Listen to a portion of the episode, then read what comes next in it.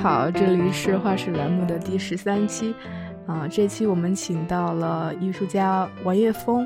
嗯，请他分享一下过去一年在欧洲还有国内跟又回到美国这三地之间他的一些经历，嗯，然后呢，今天我们还就比较想跟他也聊一聊，因为他长期在美国发展。嗯，想跟他聊也有相关，就是美国最近有很多，呃，关于亚裔的这些话题，嗯，我们想跟他聊一聊，作为中国身份背景的艺术家，在美国的生活跟艺术创作，他的经历以及对，呃，目前这种现状的一些看法。所以呢，好，我们先请王叶峰 Frank 跟大家打个招呼。大家好，周成好。很高兴来到这里。嗯嗯，你可以就是简单介绍一下你的经历背景嘛？因为我大概知道你，你之前是在国内是嗯。学雕塑的对吧？对。然后后来到芝加哥，嗯，是芝加哥艺术学院又学了新媒体还是什么？对对。专业这个方向。对，我是从那个大学毕业就本科，呃，是五年的雕塑嘛，然后学完了以后就是直接去美国了，因为当时就是也想毕业以后就去，那去芝加哥艺术学院学的是那个艺术与科技专业，在那边。对，但是因为我在自己学雕塑的时候在上海嘛，就是自己也是会。呃，有事没事就会做点视频啊，做点这种新媒体的东西，就对这个比较感兴趣。嗯，所以就到后面也蛮自然的，就是到了那边就开始可比较专注新媒体创作了。然后现在现在是在呃美东某啊艺术学院教书。对对，美美东某艺术学院没错。保留一点。隐私对对，罗罗在我在那个 Providence 普罗维登斯，就是那个罗德岛学院，也是在教新媒体。对，我看你最近在上海做了一个个展嘛，那个嗯，然后顺便你可以就是聊一下，我不知道这个展览是很早就已经谈好了，还是因为你。呃，在上海就是有一阵子回不来美国，所以 就有了这个展览机会，还是怎样？然后就就你可以顺便讲一下这个缘由啊，或者是就是你过去一年对过去一年的经历吧。经历，对对对，蛮好奇的。是是是是啊，这个我相信，反正去年就去年确实是很不寻常了。然后去年我们大家也经历了很多蛮关键的事件吧，我觉得。呃，那我相信，对于去年这一整年的经历，好像我们所有人都可以在将来回顾很久了，就有也有很多故事可以说。我觉得，嗯，呃，反正就是我对我自己这边的故事是，就从一月份开始说吧。因为去年呢，当时我正好是工作的学校，就有一个那个带薪休假的机会，嗯，呃，所以当时我就去那个柏林参加一个艺术驻留嘛。结果谁知道就去了以后，疫情就爆发了。那那当时反正就很快，整个欧洲都进入了紧急状态。呃，基本上你有随之而来的就很长时间的这种检疫隔离啊，呃，边境戒严啊，包括还有宵禁等等。对，就这样。原来我是打算四月份做完驻留是要回上海的，就是呃，上海的这个展览也是因为疫情才被推迟的。就它本来是我们原来计划去年夏天，但是因为疫情就被推迟到了今年年初。呃，然后。对，然后后来我就是在柏林一直滞留了，就中间还遭遇很多航班取消啊，这些就一直回不去了，哪都去不了，滞留，反正滞留到七月底吧，嗯，然后到了七月底以后，就相当于我的带薪休假也就结束了，嗯，就就就结果就直接回到美国去了，对，基本上是这样的一个过程。有什么有什么 特别特别难忘的经历吗？特别难忘经历那很多啊，呃。我觉得这整个过程还是会带来一种比较荒诞的感受，好像就倒倒不是说因为，比如说你当时在柏林的时候，倒不是说因为就是那种离开家了或者回不了家那种，就因为反正对我来说，就我这个身份，我这种经历呢，就对我来说，家这个概念也从来不是好像关系到某个固定地点的，就是那个倒无所谓，但是。就我觉得这个体验之所以荒诞，主要还是一种空间感上的荒诞嘛。因为当时到了一个就很强烈的感受，就是当时到了一个全新的地方。因为我是之前没有去过柏林的，嗯，呃，结果到那边以后，大部分时间因为疫情，就只能被禁足在一个相对很小的住所里面。就那驻留驻留的机构是有提供给我们住所，但是它也不大，所以就变成就是在一个很陌生的城市里面，然后你在这样一个小空间里面，就你对这个小空间，最后甚至是里面所有的物件，就变得非常非常熟悉，但是你在这个小空间里面，对它的周遭环境却什么都不知道的，就一无所知，因为也没什么机会出去探索，好像。嗯嗯，所以就变成对，所以就对我来说，我是觉得就这种长时间好像是被悬置在某个充满不确定性的点嘛，所以就后来回上海做个展也是沿用了这样的一个主题了。嗯，想跟你聊有一个 很有意思的话题，我觉得也是可以贯穿今天我们聊的这个主要的一个一个主题，就是我想象啊，就是其实今年一年，不管你是呃生活在哪里，我觉得都是。应该有一种，就是作为中国人对自己的身份 有一种突然很强烈的意识，是不是？尤其 就是尤其你如果意有所指，你是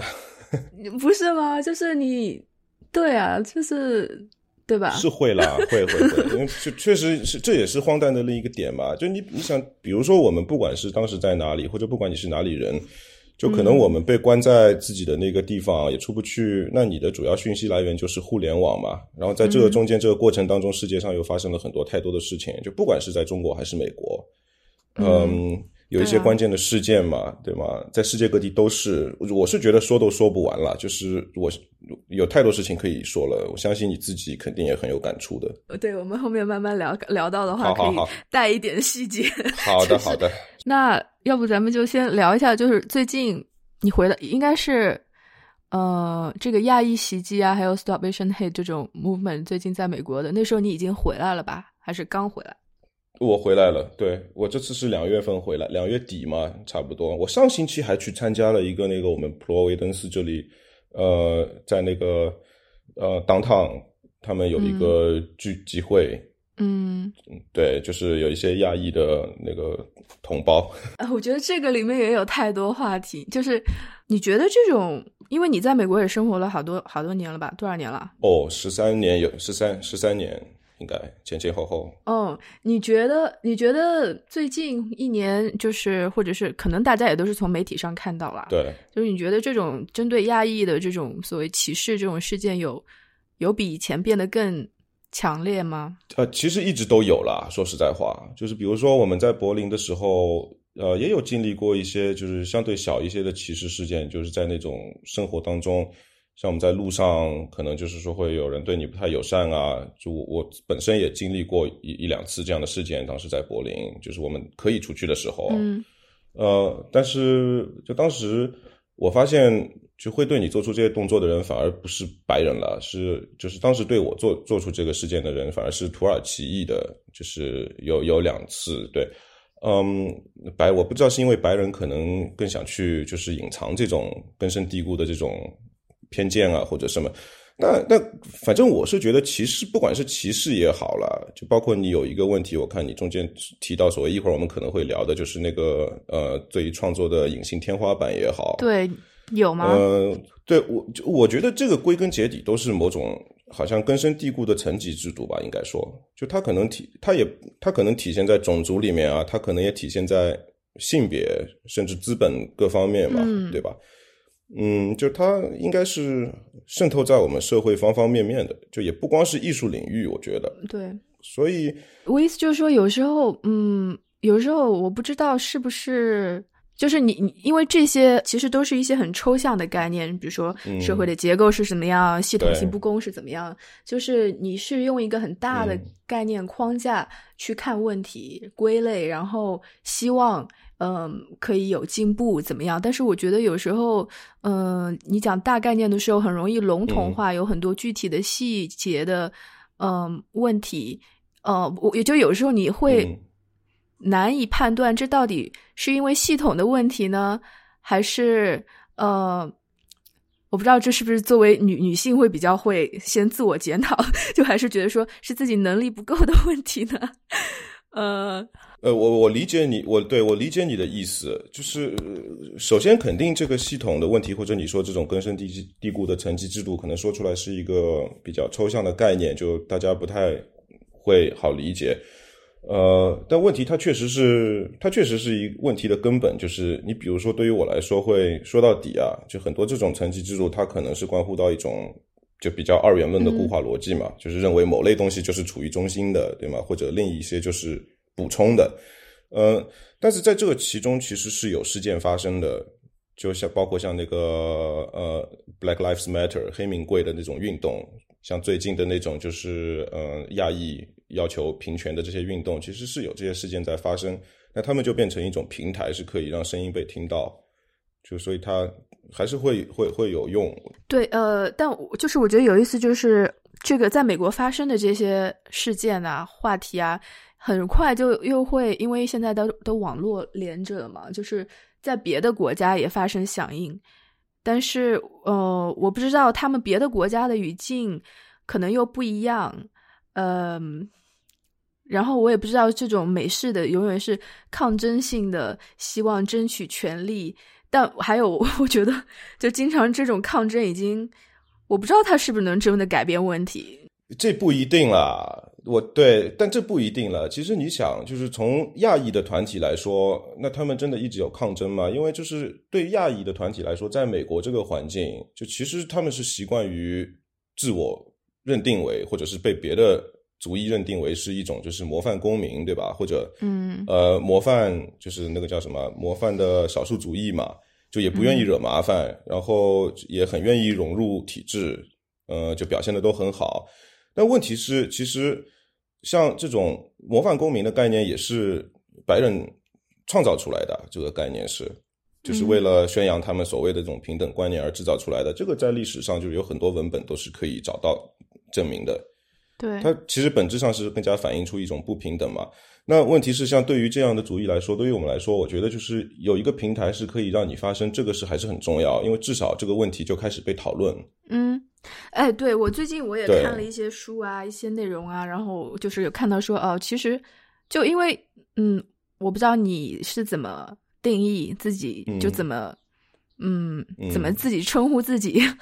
在这里，因为我我一 开始我觉得。比如说，我确实我也是在这里生活有几年嘛，但我觉得我又不 identify，我觉得我不是 Asian American，因为我觉得那个称呼是给这种从小在这边长大的真正的亚裔美国人的。像我这种从小在国内长大，我不过是过来这几年，可能暂时生活在这里，我也没去没想着我说非要融入美国，成为一直留在这里。我也我想着可能我后面又回回了国内，或者又去别的地方都可以。就我我觉得，而且我的经历跟他们。呃，就是从小在这生活长大的压抑是不一样，不太一样吧？但是，对，肯定是不一样。所以，我我就是一方面，我觉得我又更不是跟他一类，但另一方面，我又觉得，为什么就是你要叫我 Asian，A A 就是对吧？Asian 那么大，就是你囊括那么多不同国家、不同文化背景，你叫我 Chinese，我都觉得你有点太笼统的过，就是 就是中你因为应该就叫你名字。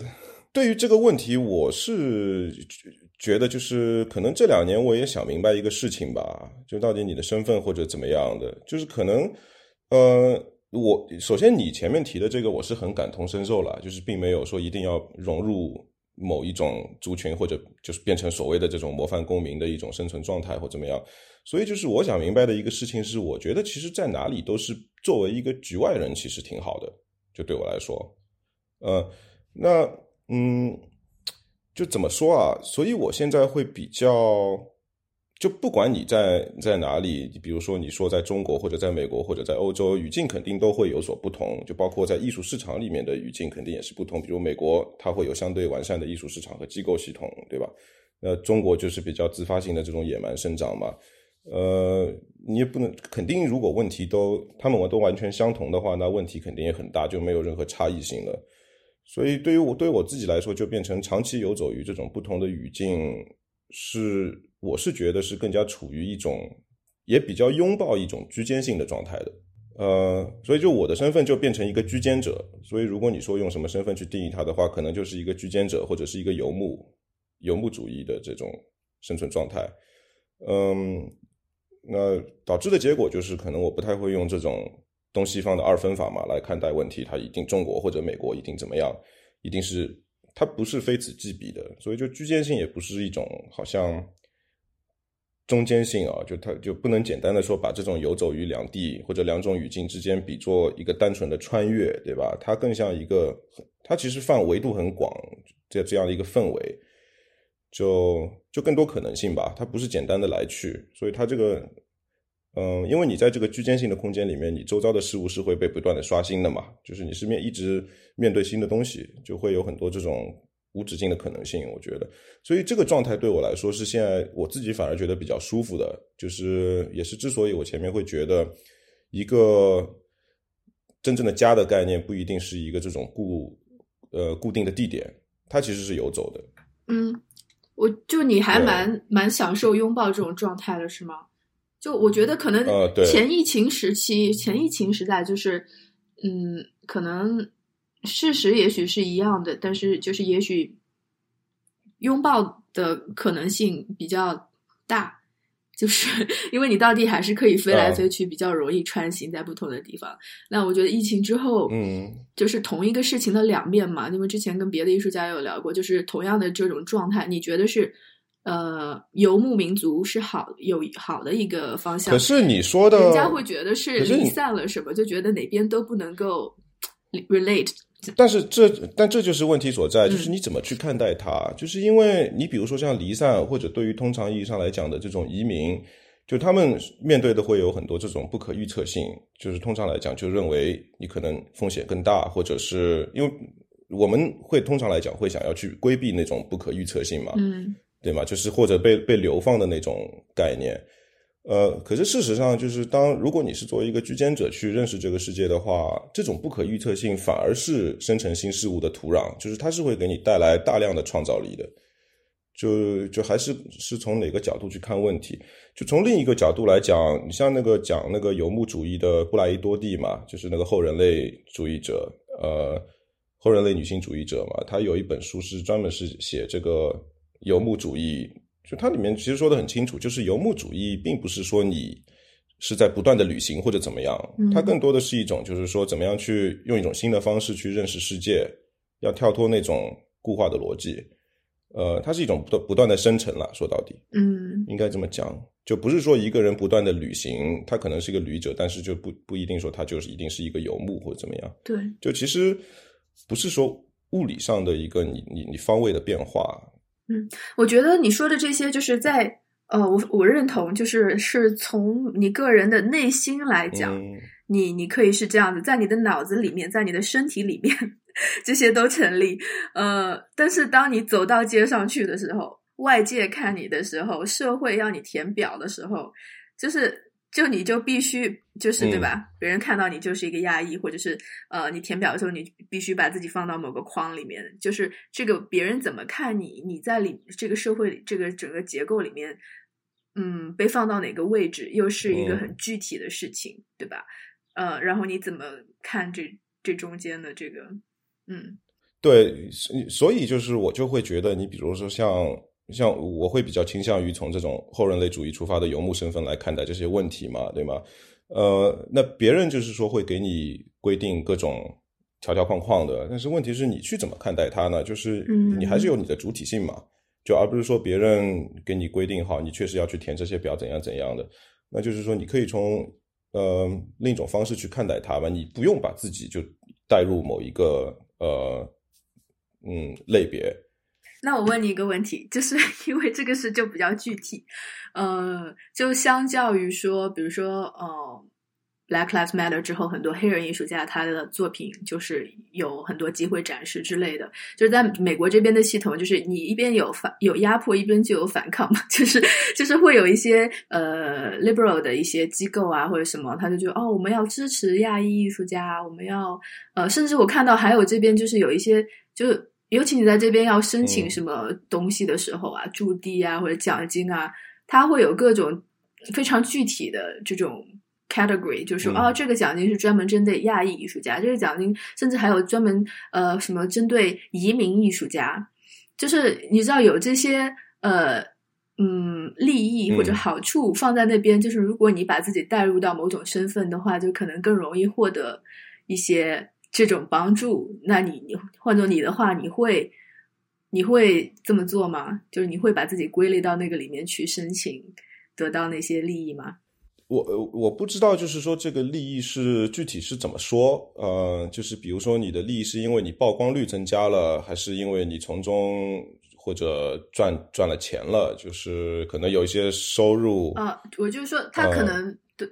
对对，可能有比如说展览机会啊，或者是有一笔奖金啊这样子，他可能就针对特别的群体这样。但是你首先就得要承认哦，还有现在有很多什么叫呃叫什么 BIPOC。有色人种的什么这个，就但你首先你就得先认同他的这套话术，就你得你就说，哎，我我确实是，那你给给我点机会，对，确实是，就是我我明白你的意思，就是你会觉得可能这里面他有其实有他伪善的一面，就其实就有点像这个呃模范公民是。怎样成为模范公民的这一个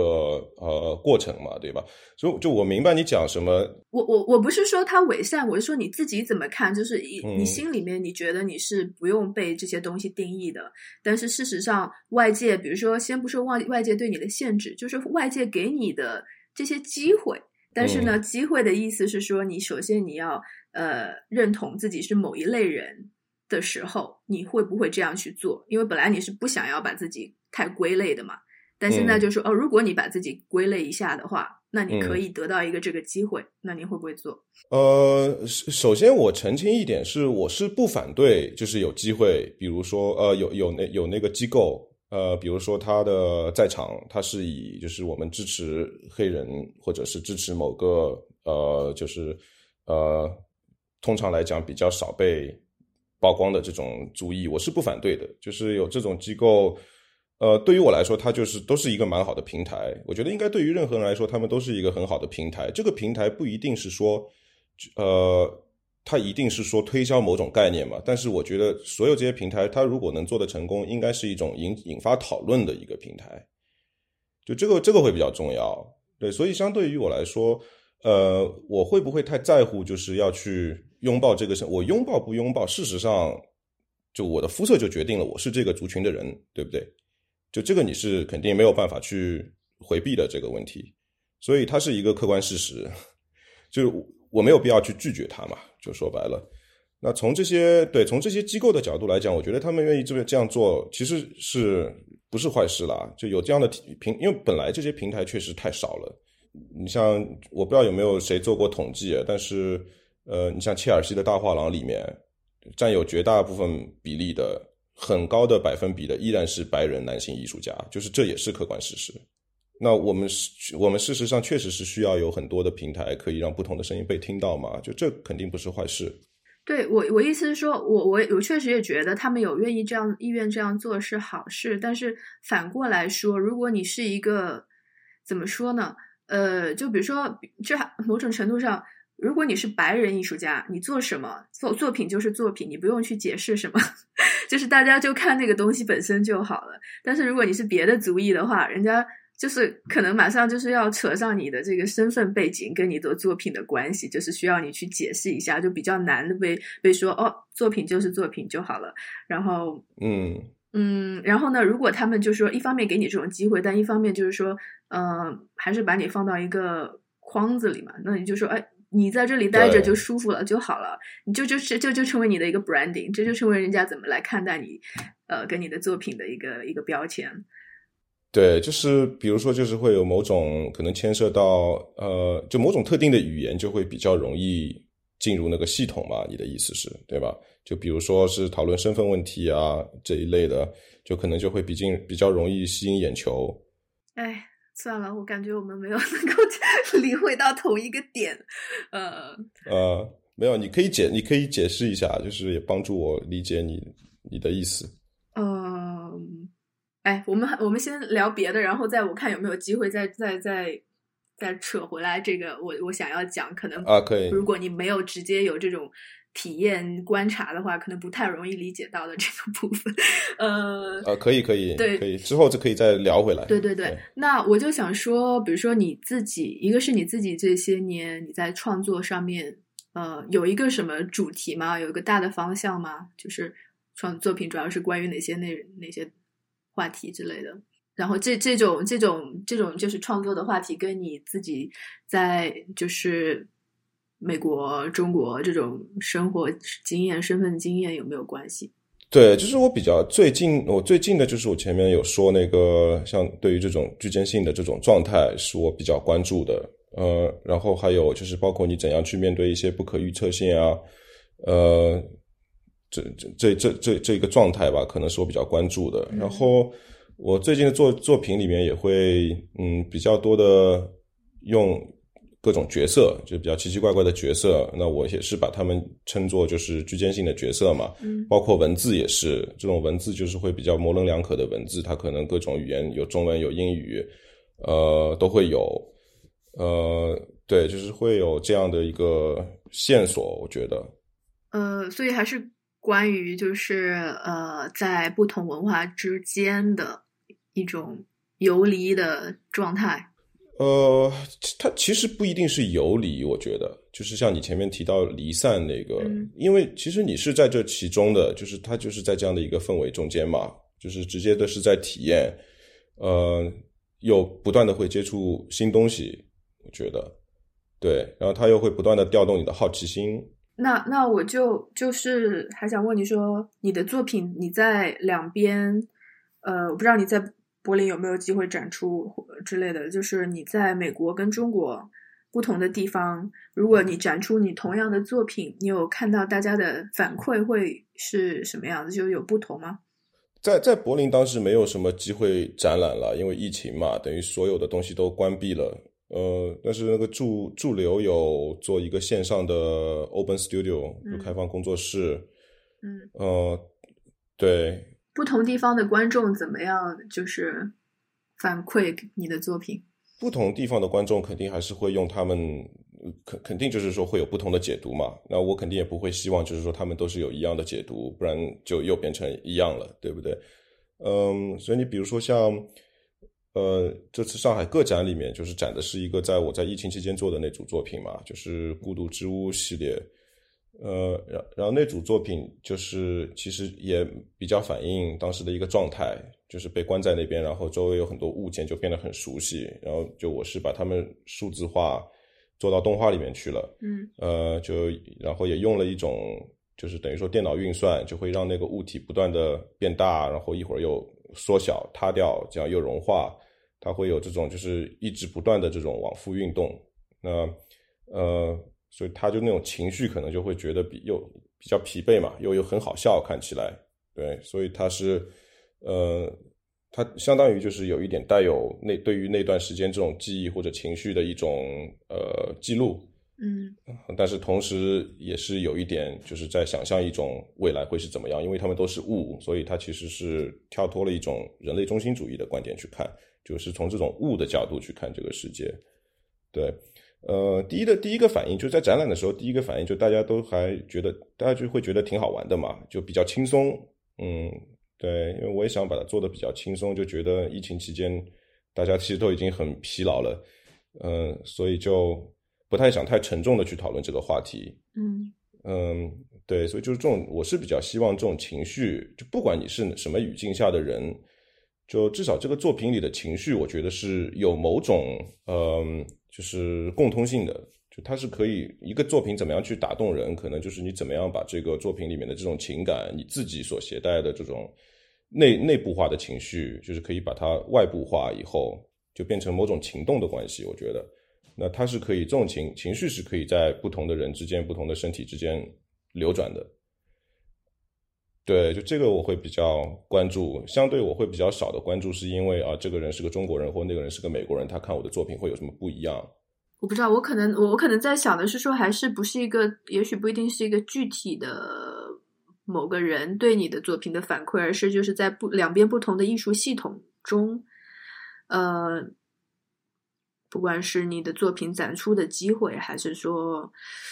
呃，你你明白我说的吗？对对，我知道啊，就是比如有些东西可能，那我碰到很现实的一个问题，就是在一个作品里，如果我是有用到，就我最近有创作一些诗歌用在作品里面，其实我都是做一个，就是呃，英语不是我的母语，但是我是会刻意用英语去写作，嗯，呃，那在反而在中国展览的时候，我要把它翻译回中文，这样，呃，如果我单纯完全用英语的话，可能就是会有很多观众看不懂嘛，它就变成一种一个一个障碍。呃，相对来说，在美国展览的时候也会遇到同样的问题，就或者作品里面的有些内容可能它不是马上能 get 到，那我觉得也没问题，就是看不懂就看不懂呗。因为对于我来说，首先还是要成立吧，对吧？这个事情。哎，你这次回去，你上一次就是这次回去做展览的，在前一次是多久之前呢？我基本每年，我基本上每年都会回去的。我还想问你说，就是呃，最近这次回去，可能尤其是又是疫情之后吧，就是国内现在这个你观察到整个嗯艺术是一个什么什么样的一个现状？艺术圈、艺术行业有变化吗？哦，呃，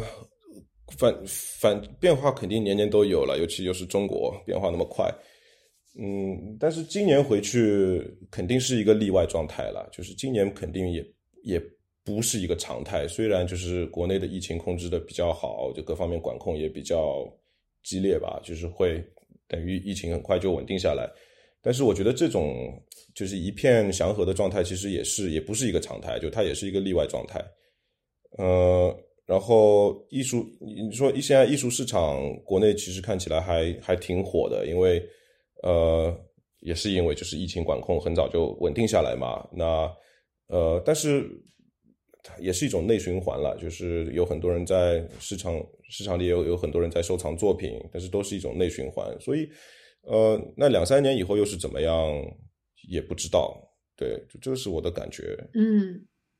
就因为我想到上次跟你访谈的时候，我们有大概对比过两边的艺术现状，那时候已经是呃。八年，八年前了，就是这个这这按这个时间节点回去看一下，真的是变化很大，对吧？对对，当然。然后，嗯，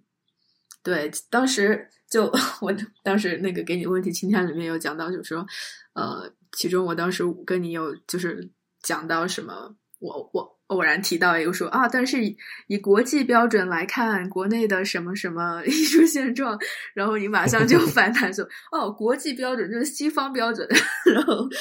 当时我没想，没没太有这种意识，现在想想可能是的。但尤其是这两年，这这个还是啊，现在还是啊，这个其实也没有什么，这个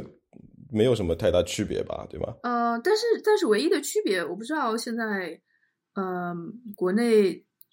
比如说艺术圈可能不太一样，但是光是在媒体上，就是这两年中国这个政府对外的这种，我觉得从中国梦开始就已经有了吧，就是就是有这种有有非常强的意愿要扭转这种，呃，总是跟着西方标准在走的这种趋势嘛，就是想要文化输出，然后呃，尤其尤其就是疫情年的话，好像就觉得突出了这种。制度优势，或者是觉得，尤其就是又看到，比如说美国各种管控不利的时候，我就觉得说，哎，你看我们这种方式挺好的。就我不知道你有你有觉得这种现就是状况文化，就是一个强文化引导另一个文文化的这种趋势，已经从西方引导东方变成有可能要中方 中国引导西方这个方向去改转变了吗？这个确实是挺吊诡的一个事情，因为呃，就就很多人也在讨论嘛。那如果就是说，呃，像西方人说的这种民主制度会比较好的话，那么为什么就是疫情控制的那么差？然后中国这种比较特殊的政治体制，反而会把这件事情处理的，就是至少表面上来看啊。呃，那从另一方面表面上来看，确实就是中国好像不管是政治还是经济，在世界上的话语权力量也也也越来越大嘛。嗯，就是，但是不管如何，我觉得在这个中间，就是我们自己要比较提防的，可能是一种民族主义吧。嗯，就这个是比较可怕的一个事情，在国内的话，就包括很多小粉红啊，怎么样？嗯，会看到很多例子嘛，对吧？就是说，在这样的一个环境下面，呃。就是不是一个人还可以在这种很火的环境下面能够保持足够的批判精神是蛮重要的，就我觉得。嗯，我不我不知道，就是你实际在回回回国内，就是周围具体生活里面的时候，有感觉到这种嗯氛围的变化吗？还是只是在那个什么微博媒体上看到那些人而已？你在国你。你在国内就会现在就是会觉得就是很很很欣欣向荣啊，也不叫欣欣向荣，就是一片祥和。啊。然后呃，最大的感受就是大家都变得更听话了嘛，是因为疫情经历过疫疫情这样一场洗礼。嗯，呃，你到对你到就是说各个地方就会有某种不方便，比如说你的那个绿码要随身携带，每天都要去关做这个事情。呃，就这肯定也不是一种常态嘛，这肯定也是一种例外状态，只是大家慢慢又习惯了。就是变成了一种习惯的，就很奇怪的一种，你习惯了这种例外状例外状态，我觉得，嗯，呃，所以就疫情管控的好是是是没错，但是问题是在一个就这种一片祥和是在一个什么代价下的？我觉得这个就比较值得思考。我觉得很多事情就是这种，呃，慢慢慢的发展，慢慢的习惯，就温水煮青蛙的这种方式发生啊。然后慢慢你就已经习惯了，然后你就忘了以前是什么样子。我现在都也经常会想说，啊，当年十多年前真的有不一样吗？还是我的记忆偏差了？就对，对，就是其实生活生活本身就是都是这样的，对吧？就也不光是疫情了，可能你从更大一点的角度来讲，就慢慢你都会变成一种习惯，呃，结果就变成就活成了。你自己讨厌的样子，但是就是如果我们开玩笑，我们再回到说，呃，用一种嗯，就是概念性的语言框架去看问题的话，其实我们生活里面很多这种细枝末节的小的变化，嗯，我们以为就是慢慢的、自然的发生的变化，其实背后都可能就是。这个系统它是有十年五年的规划，的 它是有意识的让你慢慢变成这个样子的，对吧？就是尤其是呃，如果在比如说在美国的话，这种就随便你找个路人，他都能很能用这种嗯这种话就是概念来讨论问题，呃，媒体上更加如此，但是可能在国内的语境下，并大家并并没有这种意识。呃，顶多是开个玩笑啊，打插科打诨一下就又过去了，或者真正想讨论的人其实没也没有机会去讨论，然后慢慢慢慢的就是，嗯，我觉得中国式的这个生活哲学就是这样，就是就是不用多说，春夏就是什么春去秋来，什么一年又一年就过去了，大雪掩盖了一切什么那种，然后就，嗯，对，就是有一种无言的。悲鸣的 沧桑就是盖在雪下面，其实 其实就是有点小农经济嘛，就是大家就看好自己眼前的一亩三分地就好了，就只要我我的这块地里的菜长得好，没被偷就行。但是这个东西，这种意识还是就是它是它是需要时间的，我觉得。所以我为什么会那么关注？就是说前面我们聊了蛮久那个话题，就为什么我一直会关注要有这个平台的产生。就是首像像你说到，在美国就是司空见惯的，不管他是个谁，都会在那儿说一些很大的概念，然后在那边讨论。但其实这种讨论是好的，因为这种讨论本身也是有教育意义。就他不被讨论，就什么都不说。然后之所以被讨论，才会慢慢在这中间生成东西出来的。那你说，在一个环境下，如果什么都不讨论，就是大家的概念都是一一种很很教条，都在想同样的事情，没有任何差异，那就他问题就很大了嘛。对。再咱们再聊回来一点什么亚裔啊这种身份这种这种东西吧。好的，绕就是绕回来了。对对对，就是切换嘛。就是我觉得这个也有意思。就你，我不知道你，比如说，尤其你回国的时候，你会不会有一种突然有一种很强的，尤其你回上海，你又是上海人，对吧？会不会就有一种很强的这种叫什么主场主体意识？就就一下子觉得，哎。我不用在乎什么亚裔、什么中国人这种，就 你知道吧？这些东西全都没了。你就是很有一种哦，我不知道，也许是嗯，白人男性在美国的这种感觉吧，就生活的感觉，就是哦，就是就很自在。我想的东西就是就是应该是那个样子的，我不需要去辩解什么东西，对吧？不要去向别人解释什么。但是，但如果你又飞回到美国的话，就有没有这种呃这种切换？其实问题。问题就在哪里？问题就是在这里啊！这是一个主体性的问题，就是你为什么觉得你到了美国，你需要去辩护什么呢？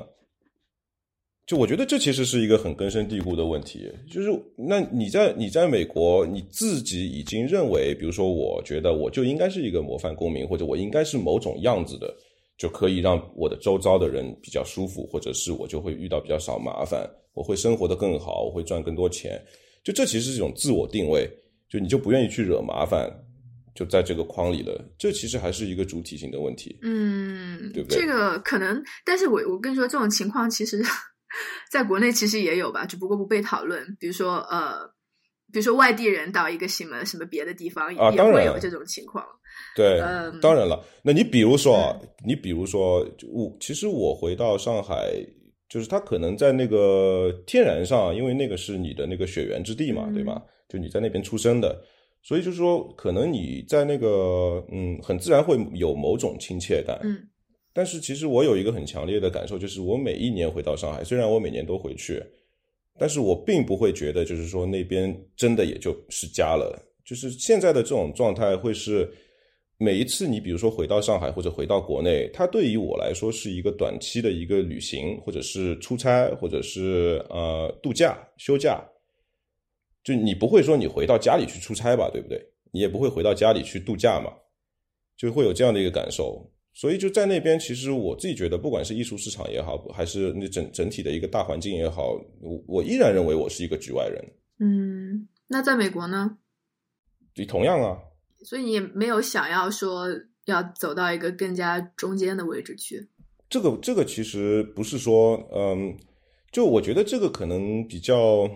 怎么说呃，就是要花点时间解释的，就是这种一直在流变的这种生存状态，或者你的生你你说你的那个主体性一直在不断的生成也好，它其实不是没有主体性，对不对？就是说，这个是你这个其实是你立足的地方，而且就是如果我们说回到这种游牧主义啊这一些概念的话，他们其实是非常强调，就是你要在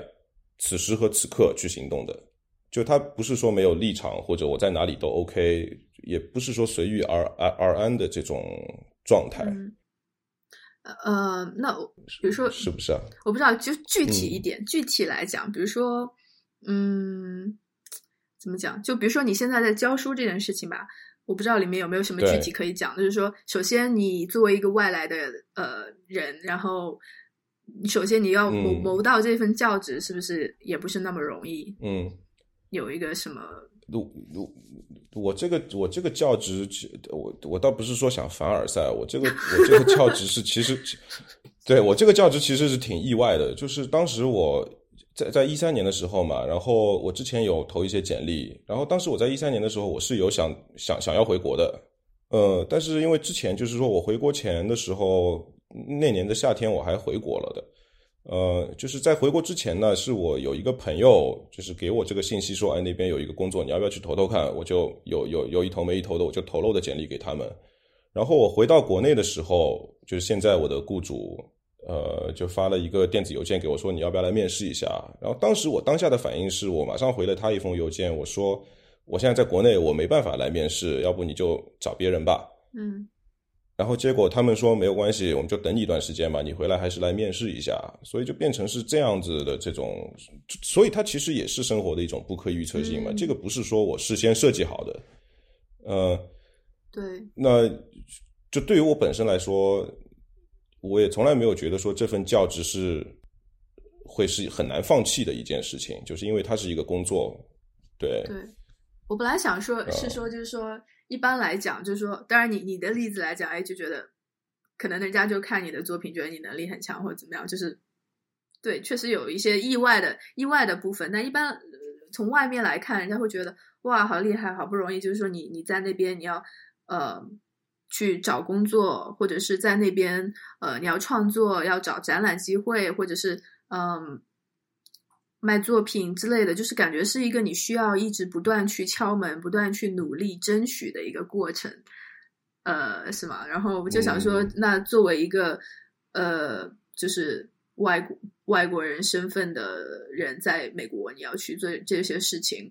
哦、会觉得有困难的地方吗？困难不光不在，不管你在哪里都会有困难啊，其实。那会有更多 的困难吗？就是会有会有这个身份的特殊的困难嘛？对，我知道你一直想勾引 勾引我说什么，我是好奇啊，我好奇。对，但是但是如果是从工作上来说，就是光工作，我们就说教职吧，对吧？因为教职这件事情，我一开始就想清楚，它就是一个，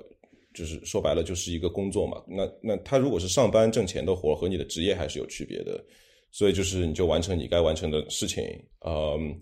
就就就 OK 了。至少就是说我这几年在工作上面，在这方面是没有遇到什么太大障碍。嗯，呃，就是因为学院里面的体制也比较特殊，就学院相对还是大部分的学院肯定都是偏左的嘛，所以就他们会，即使是有很多问题，就他也不会在表面上暴露出来，或者就跟真的给你发生很多种族这歧视啊这些问题，所以这个是还 OK，其实。嗯，那在艺术发展方面呢，就是你在学院之外要嗯，对创作啊、展览从嗯从艺术上来说，就是得到的机会多或者少，就我自己来说，我还是会从我自己的主体性方面去考虑问题。就比如说，我投了一个展览，呃，可能是很重要的一个展览，然后我没有进。那我首先第一个考虑的，作为一个艺术家，就是我肯定会去想，我是不是这个作品做的还不够好，或者是可能我观念哪里有有一些呃问题或怎么样，对吧？就是是不是自己已经嗯做好了，就我会比较多去想这个问题，反而倒是不太会去想说啊，是不是因为这个机构是因为我的身份或怎么样，对。就一般比较占便宜了，或者比较不占便宜了。一般来讲，我觉得可能大多数人第一个反应是这样子吧。但是，但是你怎么又看从另一个角度来讲，你不再是看你自己的作品，你看一个大的框架的时候，你又会觉得说，哦，这些就是隐形的系统性手什么不公啦，其实确实存在，需要有更多给这些少数族裔的人的机会。就是这两个中间，这个不觉得矛盾吗？就我还好，我觉得你首先自身要够强大啊。就是比如说，你像我们怎么知道什么么时候是自己的作品不够好，什么时候是因为你还就是因为这个整个的呃系统叙事语境里面，就是你人家看不到你的、你的嗯作品怎么样 fit 到他们的那个 narrative，你明白吗？我知道，对我知道，就这个也蛮吊诡的了。因为从艺术家来讲，可能你永远都不会觉得自己的作品够好，对不对？所以就这个变成的一种，也是一种长一直一直长期你要面对的一个问题，就是你每一次都会觉得还有进步的空间或者怎么样。嗯所以这个也不是坏事吧？因为就这个变成一种从某种程度上来说是，就是可以让你一直不断的做下去的一种动力嘛。对，就是我是从我自己来讲，我倒是真的没有太多考虑过，就是或者觉得，嗯，就你你说的问题肯定存在了，这个是毫无疑问的。我嗯我我我说的问题是你作为一个个体，你怎么去面对？你怎么知道呢？你怎么知道这个问题到底是什么呢？你什么时候意识到？又是因为我看有些其他的人啊，比如说呃，你在网上看，有时候你会想他是不是有点呃反应过度，但有时候又觉得可能也确实存在这个问题，呃，嗯，你知道吗？就我对，嗯但是这个这个其实很难很难量化吧？你你想，当时像那个游击队女孩儿，他们在做他们这种就是社社呃社会行动主义的作品的时候，可能就是说他们会去查阅很多数据，包括就是比如说在美术馆里有多少多少是男性白人艺术家啊，或者怎么样，就他们可能会去有这一类，那它是不是可以成为一种量化？那就是呃，我我自己是没有去调阅过这种数据，但是我知道就肯定是它是有问题的。那当然了，大家都知道，对不对？对，那那又扯回来，就回到就是，呃，就是不光说艺术里面了，就是说很多，比如说又回到说我们这个亚裔，呃，被袭击在美国这种事情，呃，或者是，呃，对，那比如说那袭击你的人，就那个辩解的时候就说，啊，完全不是针对你，因为你是亚裔啊，我只不过是因为这个这个别的原因，对吧？他会有他的说辞，那。这个时候你怎么判断他就是到底是什么原因那呢？那那我们拿另一个就是更大的事件，等于说是掀起了这一整场风暴的延延烧到至今的这个事件，就是乔治·弗洛伊德的事件。嗯就是那这个事件非常明确啊，我觉得就是他在他他在有一些事件中间是其实还是看得很清楚的嘛，因为那比如说那嗯个亚特兰大事件呢？咱们咱们说亚裔的这个好了。就你你你得说事实啊，因为就是说被枪杀的全是亚裔啊，对不对？而且那个而且那个地方也是一个，我记得没错的话，应该是一个亚裔开的地方吧，一个店，那个店也是亚裔开的。但是如果比如说他辩解的时候，他说：“哦，不是，我只是针对这些什么按摩的什么性工作者，什么他们的给我的诱惑之类的宗教方面的原因。”那他也有问题啊！你为什么觉得他是一个就是说性工作者，或者是他是其他宗教的人，你就可以去随便枪杀人家呢？这个这个不是，就他不是同样同样有问题嘛？对不对？哎，我已经被绕到不知道我要说什么了。反正我觉得本来我有一个很细、很具体的点，然后你没有回答我的问题，然后我说哦，那我想换一个角度来问问看，然后就被绕走了。因为就是我对我其实我能都我我能够听懂你听懂我的问题，但你不想回答而已。我发现。不是，我是觉得这是看法不同的问题，因为我觉得就是说，真的在这里面会有很多就是你不不能去量化的事情。就所以为什么我会觉得呢？就是弗洛伊德的事件是一个比较好的例子，因为它是比较明确的，就是说他的那个嗯，你知道，就是有的时候，我觉得是我们怎么样去面对这个事情的态度，就是说你也不能说从你这个角度就去呃，把把把把某一某一个族群的人，就是把他们全部都。antagonized，就是你明白吗？就是说他们突然全都变成敌敌敌敌人或者敌对的了。就因为这个世界是很复杂的，就是说在我们的主体性之外，其实还有还有那个主体间性，对不对？有各个各个人之间的联系，就是每个人之间是怎么样形成这样的一个网络。所以问题是很复杂的。你像弗洛伊德的事件当中，就是说他的他这个事件很有意思，是因为几个族群的人同时都在场，一个黑人被杀掉了。然后一个白人把他的膝盖就这样卡到他的脖子里面去，整整八分多钟，直到他最后死掉。然后那个边上还有一个亚裔在看着，一个警察，一个所谓的模范公民在那边看着。对，就是说，所以这个这个事件是非常反映，就是说全局的。我觉得。哦，我知道了。我想说的，嗯，我想说的是，你举弗洛伊德的例子，当然他之所以成为这么一个，嗯，非常。象征性、代表性的例子，因为他是一个完美受害者在这里，你明白吗？大多数时候，你遭受到的其实不会那么完美的，而且又是一个很象征性的动作，跪在脖子上这种事情，不能呼吸。可是，就是比如说，那你换其他大多数时候，比如说黑人，大多数时候就比较容易被警察拦下来，叫他车停下来。呃，要要去搜他之类的，那这个就不够完美。那这你同时你又会说啊，那黑人确实有很多时候有很多的问题啊什么的，是比较容易被怀疑。哦不不不不不，就是不是不是，就是不是这么说的，就是在在这个在这个角度上面是没有完美受害者这概念的，受害者就是受害者啊，就是像这种事情也发生在我身上过，比如说在我之前住芝加哥的时候，也被警察莫名其妙的拦下来过。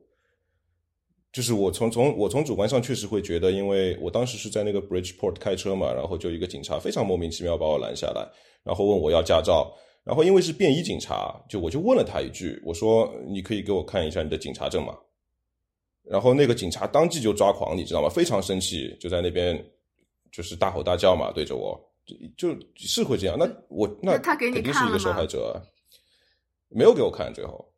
所以我当时就很生气啊，也很生气。回去想想就不是滋味嘛。就在这个情况下面，就什么叫做完美受害者呢？对对对，你这个就是一个好的例子。我我的意思是说，比如说弗洛伊德那个例子，就是很明显，大家一看就马上就觉得这个太太不公了。但比如说你碰到的那种比较小的例子，就是那你自己都不确定说，哎，他为什么要搜我啊？这个真的是因为我有问题吗？还是只是因为我是亚裔，他就比较觉得我好欺负，就没事儿找事儿这种呢？对，所以就没有，所以我是我是认为就没有所谓的完美受害者这个这个这个概念嘛，它可能是一个比较好的例子，因为就是说它反映了一个全局，就是让大家可以看得比较清楚。但是受害者就是受害者，然后在很长的一个阶段也是一种情绪的累积，就是说它为什么会爆发到一个点上？呃，这中间当然还有很多各种因素穿插穿插在里面，就比如说我们收到这个消息都是从互联网上收到消息，对吗？那技术在里面又又又发生一定的作用。就他会有各种因素穿插在里面，然后他的情绪又是怎么样通过技术去传传递的？呃，就最后积累到这样的一个点上，就整个爆爆发出来，就变成瞬间就传遍全球的一个运动。对我，我其实对于嗯，但是你看为什么对为什么亚裔的这个运动就没有那么多人出来支持呢？那所以就是说，所以就是要要每个人自己都要去想这个问题啊，就是为什么？这是一个好问题，就是为什么我们可能就习惯长久以来做这样的一个模范公民，或者长久以来就是不愿意去惹麻烦，长久以来受到了不公正待遇，也不愿意去说。不，我我说不光是从呃亚裔的角度啊，就是说同样的这个事情，弗洛伊德那个事件之所以引起这么大影响，是因为很多白人出来游行了，白人发声支持他们。但是为什么亚裔这个事件，你就看到呃就没有那么多人就是参与支持，没有那么好大的，或者就。你知道那个，我走在街上，那个什么，那个放标语的都没那么多。嗯，Black Lives Matter 的标语从去年放到现在都还有，就我都只看到过有一个 Stop AAP I Hate 的那个。但其实，因为我我我我自己看，就我还是觉得，嗯，我们也不要轻易就是把把每一个某一个族群就去 antagonized，，或者不然你又很陷入一种就是说二二元论的这种认识方式嘛，就是非此非此即彼的，就问题肯定不是那么简单的。像我的直观感受是，我上两个星期去参加了一次那个在我们当地的这样的一个亚裔平权的活动，其实是有很还是有很多白人在那边支持的，呃，就他的族族族族群还是其实是一种混合的在那边，不不光是全部都是亚裔，对，而且就是说亚裔的这种发生，慢慢这是一个它是需要时间的累积，还有一个它也需要一种训练的，就比如说你怎么样比较好的组织一场这种运动，就是。从那个黑人主义来说呢，就是就非非洲裔的，他们肯定是他们其实是这个训练对于他们来说是一种更长久的一种经验嘛。就是黑人那个 Black Lives Matter 也不是说因为呃弗洛伊德事件才产生的，之前就有 Black Lives Matter 运动，嗯，对吧？他肯定就是说时间是更长，那他他能够就是说更好的组织这种呃行动，就是怎么样让它变得更有效。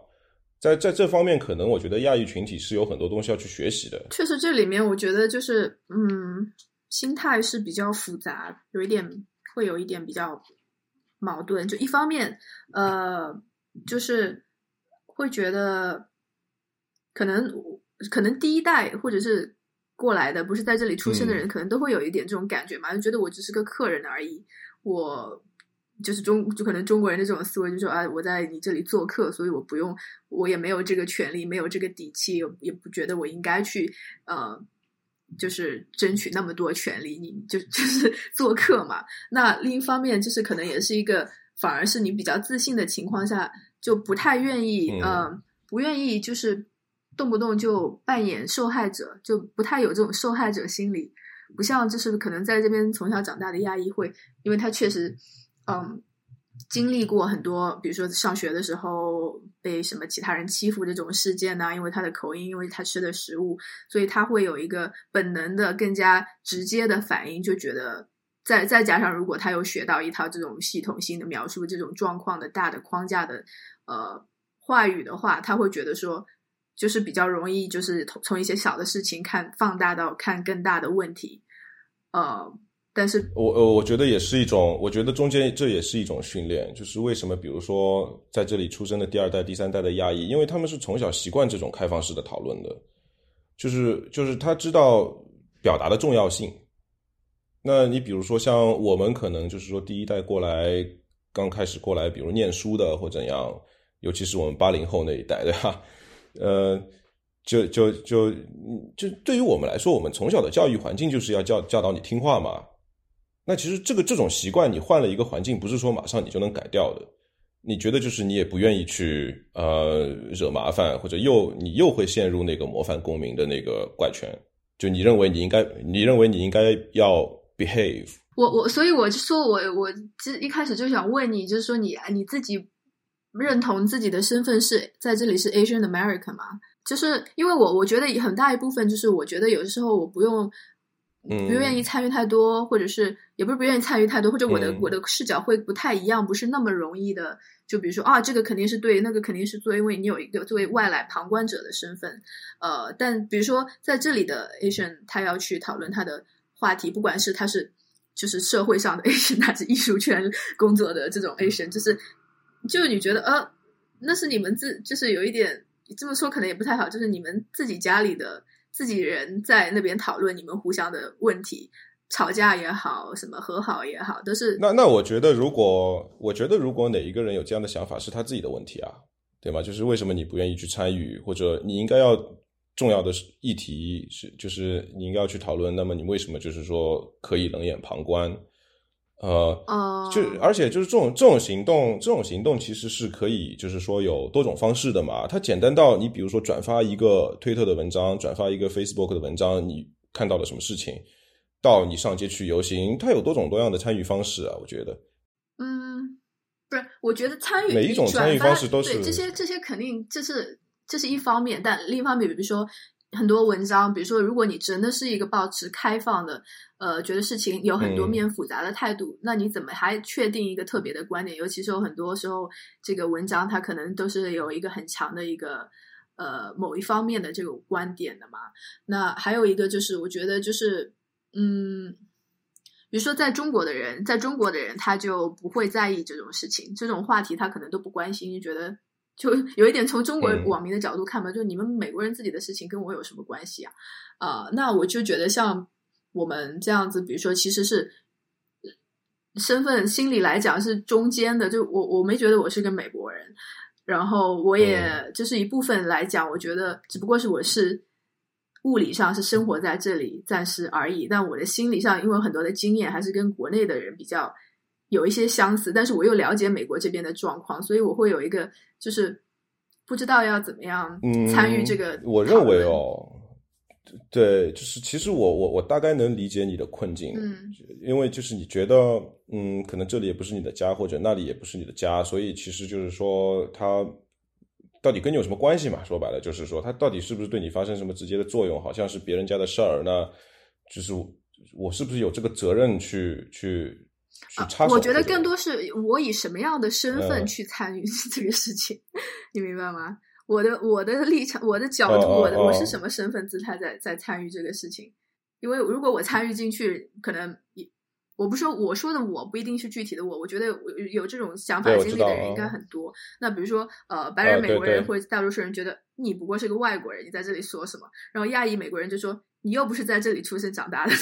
就是就会有这种。对，对，是，嗯，我相信是确实会有很多人，这是可能是很多人的一个困境嘛。就是所以你提出的这个问题，其实可能是反映了很多人就是一从一开始阻止他们去行动的一个一个一个一个点吧。我觉得，呃，然后你又提到了这个，比如说居间性的这种生存状态的问题，那你因为就好像是飘在中间，跟哪边都不是说特别有关，可是问题是。这种生存状态对我来说应该是一种吸收性质的吧，就不是说排除性质的。就是它应应该在哪个地方，就是你你应该要最直接的都要去跟他发生关系。就比如说你遭遇到一个新的事情、一个新的人、一个新的事件，不管它是好还是坏，就你必须肯定要是得参与，才能去理解到底是怎么回事，而不是说啊就在边上冷眼旁观看一下，反正也不关我的事情。呃，就变成像一个游客一样。我我觉得，我觉得问题不是说冷眼旁观，倒也不是冷眼旁观，而是呃，就是现在有很多时候太容易，就是一下子就是要站队啊，一下你要有一个发表一个很很清晰的，就是要就是怎么样，就很明确，但是是反对对方的观点。我觉得美国的很多问题就是说，大家都太只站在自己的那个角度去看问题，然后。你你就是永远是在针锋相对的，没有说真的我们要进进一步的去讨论，把这个复杂性来聊开来。那在这个基础上，我们能有什么共识？就永远是就是哦，吵架吵架，然后呢说哦好，那我给你一点点权利，说啊，那现在我们比如说 promote 一下这个黑人艺术家，或者或者啊，现在轮到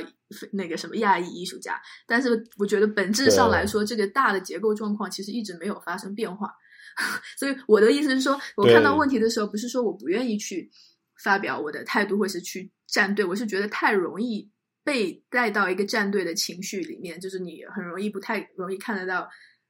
全局。对，就会有确实确实会有很多时候，所所以就是这个这个其实是我觉得每一个人自己的那个批判性思维的重要性，因为呃，现在世世世世界上发生那么多事情，然后你太容易被带风向了嘛，对吧？就是很多人会去带风向，然后你就会被跟风向，你就会去跟风向，嗯，就会就变变成这样。那呃，就我觉得哦，从我自己的一个对于我来说是一个很好的训练，就是我们当时在那个柏林卡在那边的时候，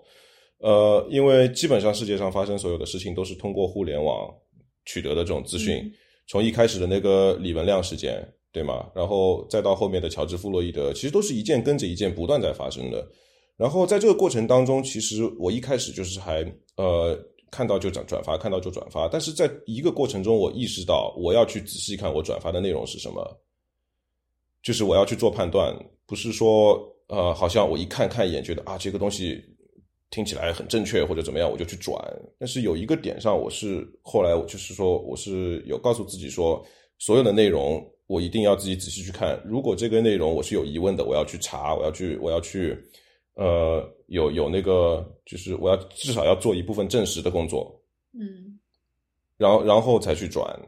对，嗯，就是我觉得这个还挺重要的，就你自己的判断力。呃，而且我相信有一些事情，你比如说，可能很多人会出出于一种政治正确的目的去做事情，这就也是一个现实。呃，但是我同时其实我是更相信一种价值观的正确的，就你比如说你在马路上面，一个白人把一个黑人就这样按在地上，就就就这样八分钟一直不放放开他，把他给杀掉了，然后边上一个亚洲人无动于衷，就这些事情其实不是政治正不正确的问题，这是一个价值观的问题。你作为一个人，你就不会随随便便把另一个人去杀掉嘛？嗯，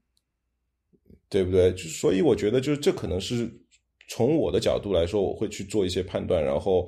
嗯，就就做做出一些行动的一个理由吧。就这个是需要训练的。就我觉得，你可能不可能要求所有人马上都是能够做到最好，但是至少行动的力量还是很重要。就是要去做，慢慢在这中间你会越做越好。对。呃，但是还有一个我的一个感受，就是所谓的行动，你肯定有很多种方式。比如说，在这边你可以去参与一次呃游行，你可以去给某个组织捐款。但是很多时候，呃，我不确定这样做是不是真的有效。而且大多数人，嗯，当然你你让别人就是发声，让别人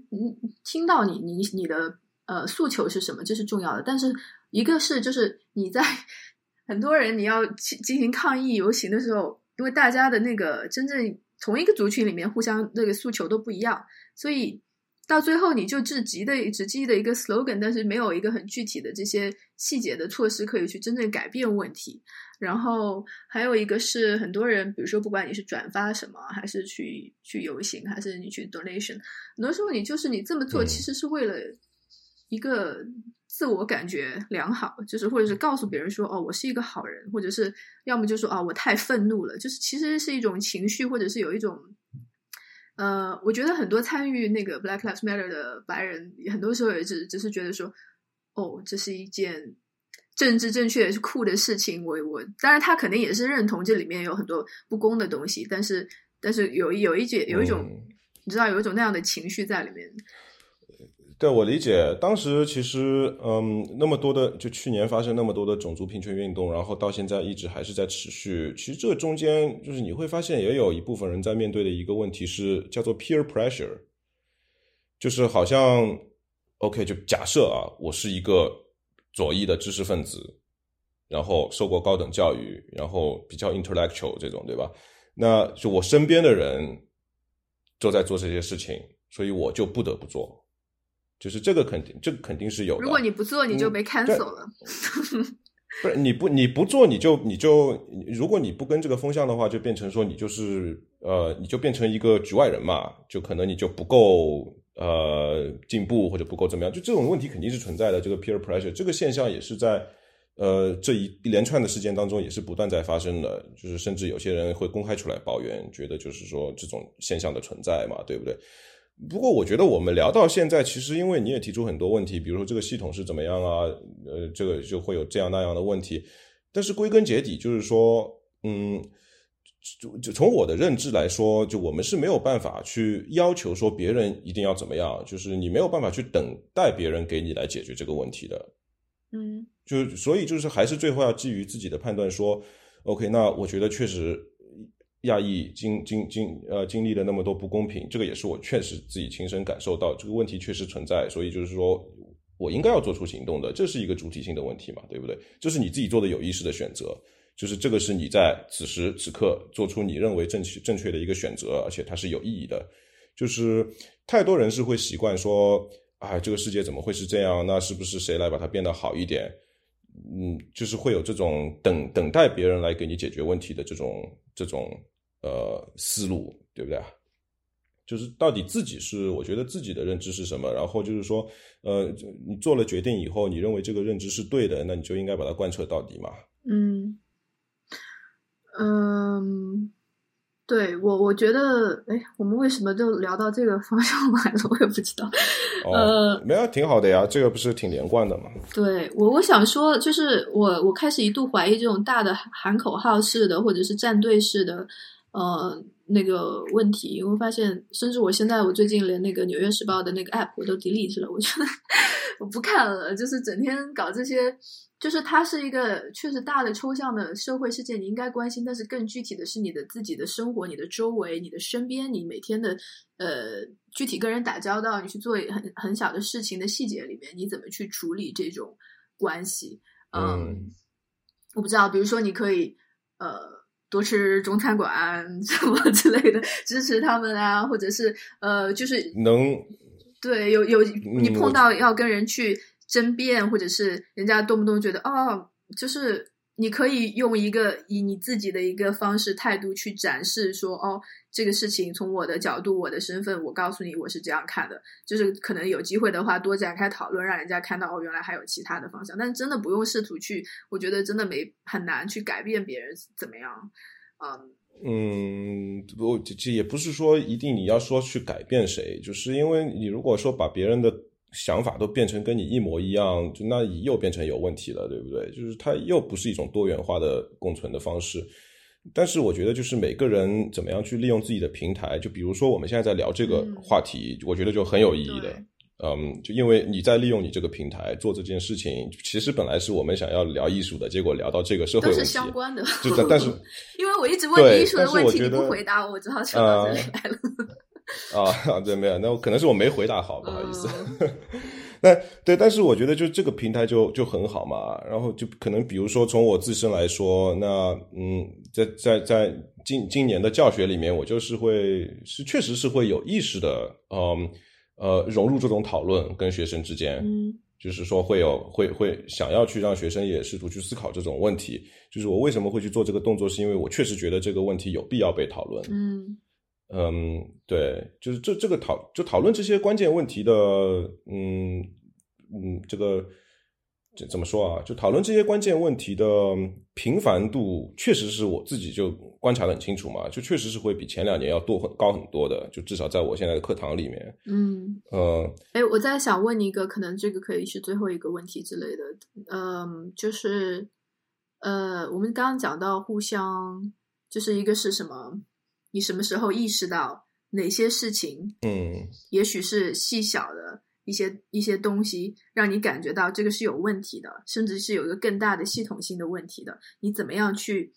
发现、意识到并决定这是一个问题，指出这个问题，对吧？然后下面你就是说啊，那你看到这个问题，你采取什么行动？你是发声呢，还是游行呢，还是怎么样？嗯，你要去伸张嘛？那你伸张之后。呃，比如说其他人跟你意意见不一样的时候，那你又怎么办？就我们还看到，就是这两年在美国这边还有一个很很呃明显的事件，就是就是一个叫 cancel culture 嘛，就是说啊，你你不够政治正确，呃，我要让你消失，或者是让你就是就是我不知道，就是 cancel 你，嗯嗯，然后那什么时候我们决定？什么时候怎么判断？什么时候它是一个？正义的伸张什么时候变成一个你变成过分的向别人施加你的一个你的意愿？这个问题我觉得太大了。就是那我对我也我在想的话，我有一个具体的例子，就比如说我最近看到就是网上有大家就是那个签一个艺术家联名，好像我有看到你的名字在里面，就是什么 Art Forum 啊，没有没有声明什么东西，这个事情能讲一下吗？我觉得很好啊，就是因为这个事情应该是在呃是。是一些艺术家和策展人发起的吧，就是可能包括那个何翔宇啊，然后阿角啊，然后纽纽约的呃那个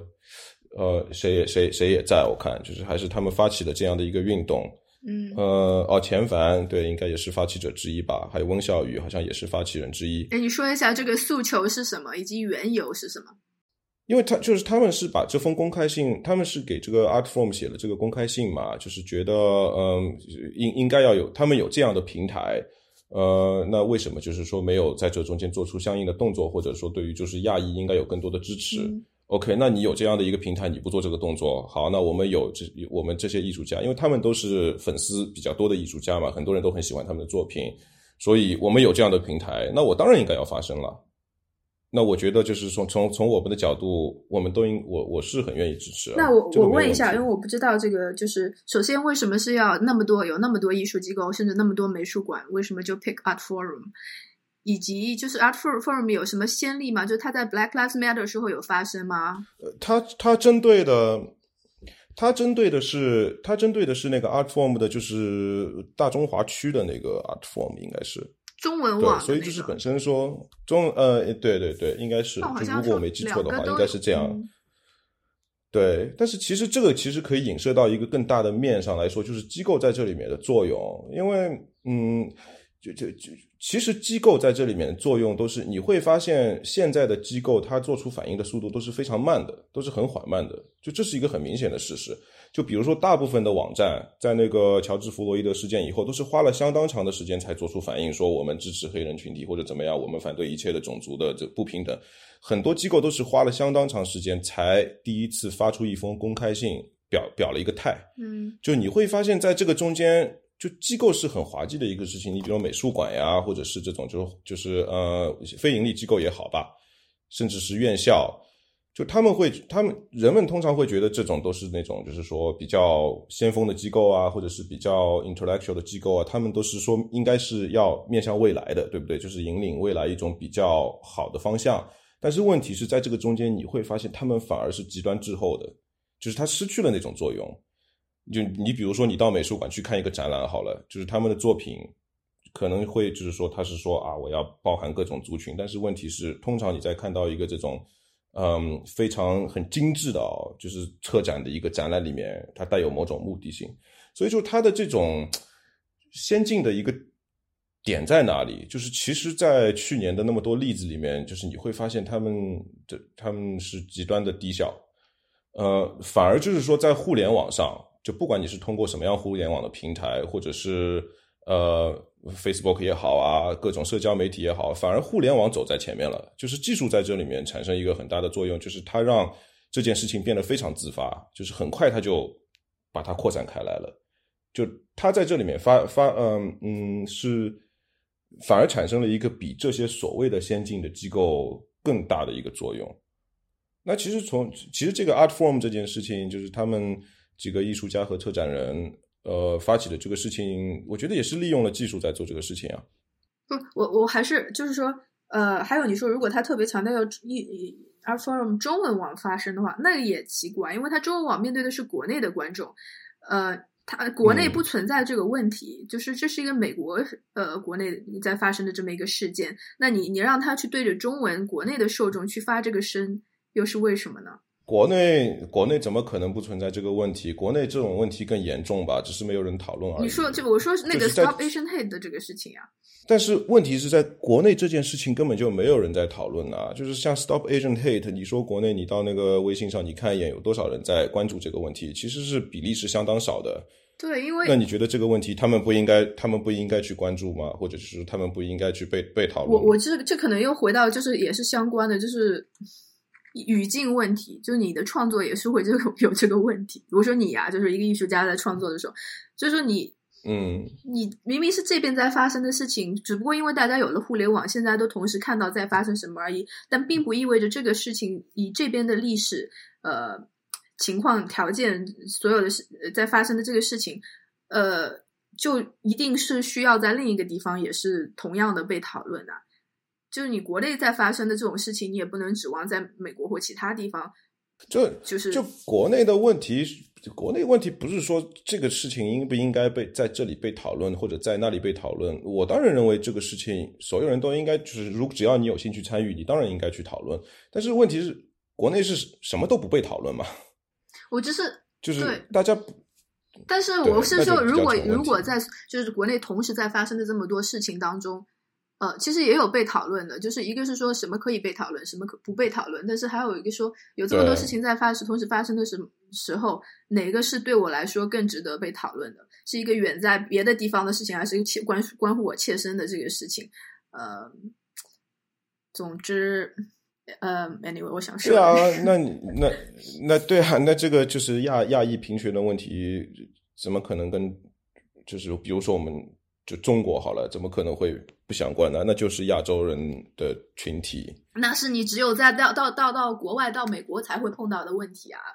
这不光是这样反映的，这不光是说你在美国，然后你遭遇了某个就是呃西方人，然后在一条美国的街上你被歧视了，或者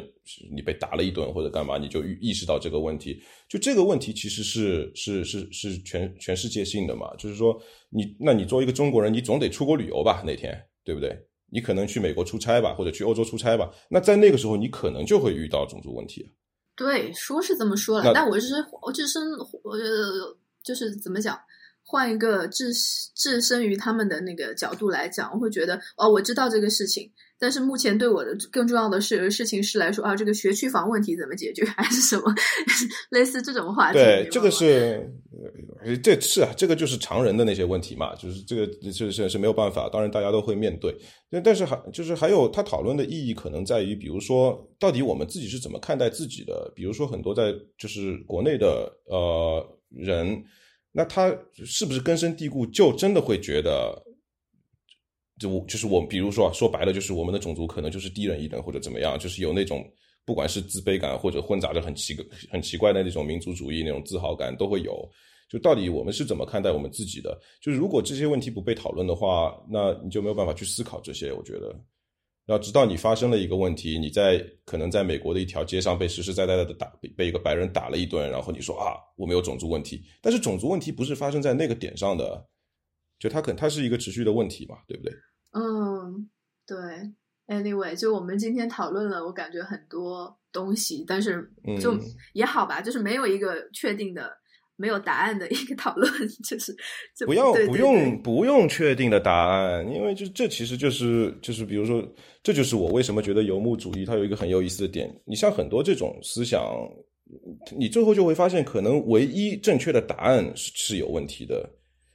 就是不是说所有的问题都是有一个正确的答案，但是应该大家自己怎么样要去有自己建立自己的主体性，然后要有自己的批判性思维才是最重要的。然后就是不要去依靠别人，但是要从在就是此时此地嘛，就自己要去想要去做出该有的行动是更重要的。我觉得，嗯，好吧，我就觉得没有答案的话，就是没有一个确定的。东西的话，就就那你就不能够很很，你就不能够那么轻易的采取行动啊？有吗？不会啊，你自己要你自己要做判断呢。你还是你不还是不能说依靠别人说要叫你去做什么，觉得这个是对的你就去做。但是你你自己得认为说，你确实真的相信这件事情它是对的，我真的应该要行动了。那你这个时候你去做，不是就是更有意义嘛？对不对？嗯，就是没有办法说别人要给你一个正确的答案。我可以告诉你说，现在呃那个亚裔在受压迫，你应该出去行动。那你是为了我再去行动啊，不是为了你自己。哦，那那好，我觉得最后最后一个问题就是说，就回到艺术的方向。你觉得作为艺术家来讲，面对这样的很多这些状况、这些事情，你觉得艺术有什么可以做的吗？哦，我觉得艺术其实反而就是说，去年我觉得通过这个过程可以还看得挺清楚的，就是说艺术家的他做出的这些反应还是挺有用的。我觉得，呃，因为就是说艺术是一种视，它这种视觉语言是可以把那种很复杂的那种就是观念，不管是哲学啊还是什么的那种很复杂的观念，是可以通过艺术的语言、视觉的语言去把它转化成一种就是。让更多人都能接触到、看得懂，甚至被感受到的这样的一种语言嘛，对吧？所以我觉得，就是说，艺术家可能在这里面不光起的是一个记录的作用，就是记录可能当下这个语境或者在发生一些什么，但是同时，可能就是说，如果嗯，你的作品是有力量把这种情绪去传递给别人的话，其实是可以促使更多人去行动起来的。就是它是应该有这种功能，我觉得。那你会是那种就是觉得艺术应该是给人提供一个呃逃离现实的这么一个空间，还是你会把这种你在比如说社会运动中你碰到这些东西融到你的作品里面去，作为一个呃就是鼓励大家去 做更多行动的这种？嗯，我我觉得很好的一个例子就是说，其实也当然有很多人批判这件事情了，就是在那个疫情。呃，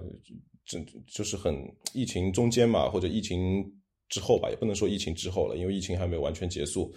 但是你会看到，就是会有很多大量的艺术家在做呃有关于疫情主题的作品。嗯。